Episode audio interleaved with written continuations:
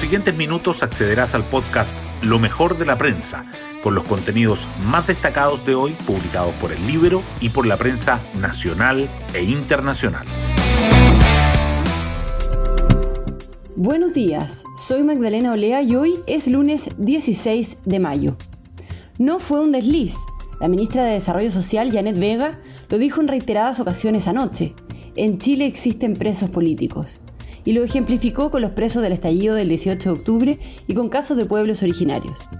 Algo que hace unas semanas ya había desmentido el subsecretario del Interior Manuel Monsalve y también otros poderes del Estado. Nuevamente, el gobierno se entrampa con declaraciones que hacen más difícil enfrentar el problema de la seguridad que urge en la agenda. En tanto, hoy en Antofagasta el Pleno de la Convención presentará de manera oficial el borrador de propuesta de nueva constitución. Las portadas del día. Los diarios abordan diferentes temas. El Mercurio destaca que la convención inicia la etapa final de su labor y viaja a Antofagasta a presentar las normas que elaboró. La tercera resalta que la región metropolitana registra su mayor alza de casos activos de COVID-19 desde enero y la velocidad de vacunación de la cuarta dosis cae a la mitad. El diario financiero subraya que la vacancia de los centros de bodegaje llega a mínimos históricos y se prevén nuevos desarrollos en la zona poniente de la región metropolitana. El Mercurio remarca que los empresarios cuestionan los diálogos ciudadanos del gobierno para revisar la política de comercio exterior, que el alcalde de Colchane denuncia que continúa el ingreso irregular de extranjeros y que bancadas de la oposición fija los temas intransables que debiese incluir el presidente Boric en su cuenta pública. La tercera señala que el gobierno no descarta decretar nuevamente el estado de excepción en la macrozona sur, la incertidumbre política y la nueva Carta Magna son la principal preocupación de los privados y la rebelión de los hinchas contra las dirigencias de los clubes. El diario financiero, en tanto, destaca que empresarios del Bio Bio alertan sobre la rápida extensión de la violencia, la magnitud de los daños colaterales para Chile del conflicto Rusia-Ucrania y el Sistema Nacional de Cuidados, las lecciones de Uruguay y Costa Rica.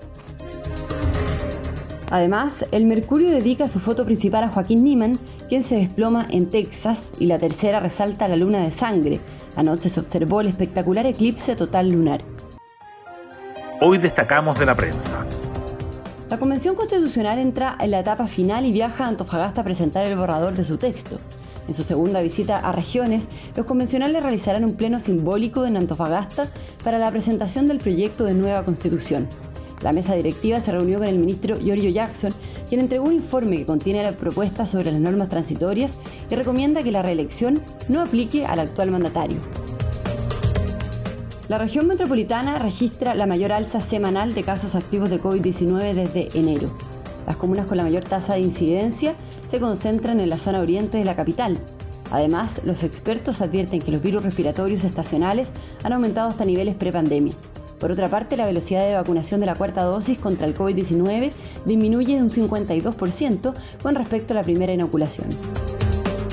El gobierno no descarta volver a decretar estado de excepción en la Araucanía. El ministro de las Express dijo que todas las ideas que se han puesto sobre la mesa siguen estando como opciones, pero estamos tratando de concitar el mayor apoyo en torno a las acciones que el gobierno va a realizar para garantizar la seguridad. Empresarios del Bio Bio alertan sobre la rápida extensión de la violencia. El alcalde de Colchane advierte que continúa el ingreso regular de migrantes. El edil Javier García señala que los ingresos clandestinos, principalmente de venezolanos, se han mantenido tras la reapertura de las fronteras terrestres. En los primeros siete días fueron detectadas 820 personas en pasos no habilitados. Los inmigrantes entran por nuevas rutas más alejadas del control fronterizo. Y nos vamos con el postre del día. Todo Chile fue testigo de la luna de sangre, un eclipse total lunar.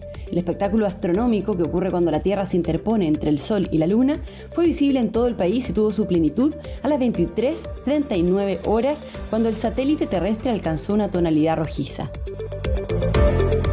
Bueno, yo me despido, espero que tengan un muy buen comienzo de semana y nos volvemos a encontrar mañana martes en un nuevo podcast, Lo mejor de la prensa.